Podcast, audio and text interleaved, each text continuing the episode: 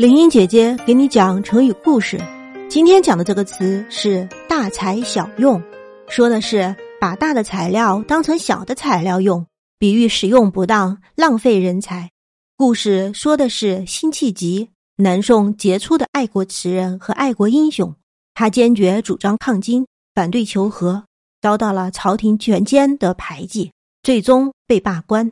经过长期隐退后，朝廷又重新启用他。任命他为浙东安抚兼绍兴知府，与同住的绍兴爱国诗人陆游结成了好朋友。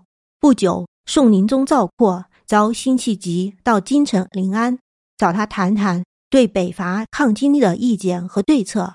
陆游听到这个消息，为辛弃疾能实现自己的抱负而感到高兴，挥笔写了首长诗送给好朋友。诗中写道：“大材小用。”古所叹，管仲萧何时亚流。意思是说，辛弃疾现在只做一个浙东安抚使，实在是大材小用，让人感到十分叹息。